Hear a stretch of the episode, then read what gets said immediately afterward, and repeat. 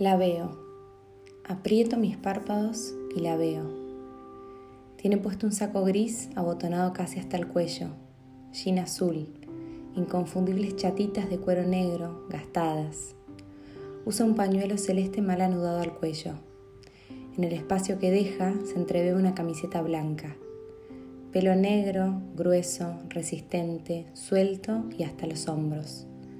Ojos negros, mirada intensa, nariz prominente, granos que en ella quedan lindos.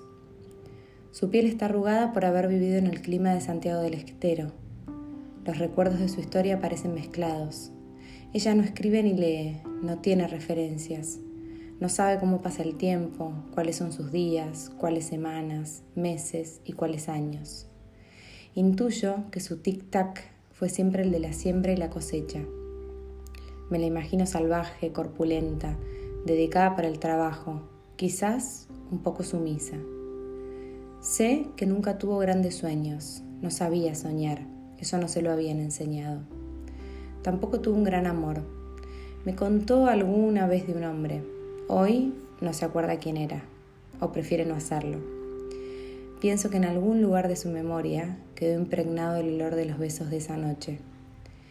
El recuerdo vivo que la lleva una y otra vez a esa escena es su único hijo.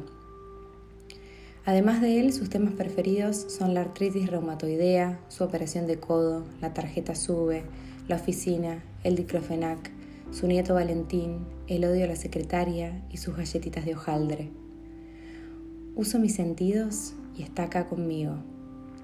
El olor de la crema en frasco rosa, su voz aguda chillando sin parar, sus manos gastadas, descascaradas, los pelos en el mentón que ella no logra verse, su guiso de arroz con salsa de tomate.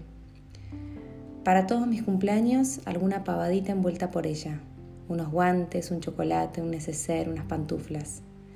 Lleva años regalándome. Me regala su fidelidad, su constancia. De chica hacía malabares para que yo comiera. Los pájaros, el avión, el lobo, Años después no podía levantarme de la siesta para que fuera al colegio. En algún viaje al campo cocinamos y caminamos juntas. Hoy, cada vez que nos vemos, me cuenta de la condición de su nieto. Sabe los nombres de las terapias, de las profesionales y de los centros a los que va. Recita de memoria las palabras que él puede decir e imita los movimientos que con los años ha logrado. Lo que no sabe es ponerle palabras al autismo no entiende qué es ni de qué se trata. Yo se lo escondo, porque ella a él lo quiere igual. Me cuenta que los días transcurren lentos, su andar la limita cada vez más. Le pesan los pies, pero ella es feliz, no necesita nada. Solo un oído que le escuche y le pregunte más veces de las que uno quisiera por los mismos temas.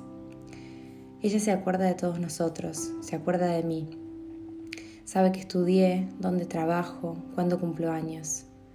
Hace un tiempo me dijo que cuando ve mi nombre escrito en la pantalla rota de su teléfono, se le traban los dedos más de la cuenta. Es esta enfermedad de porquería, se excusa. Me atiende apurada y vuelo en su voz la alegría de saber que todavía, con el paso de la vida, sigo pensando en ella.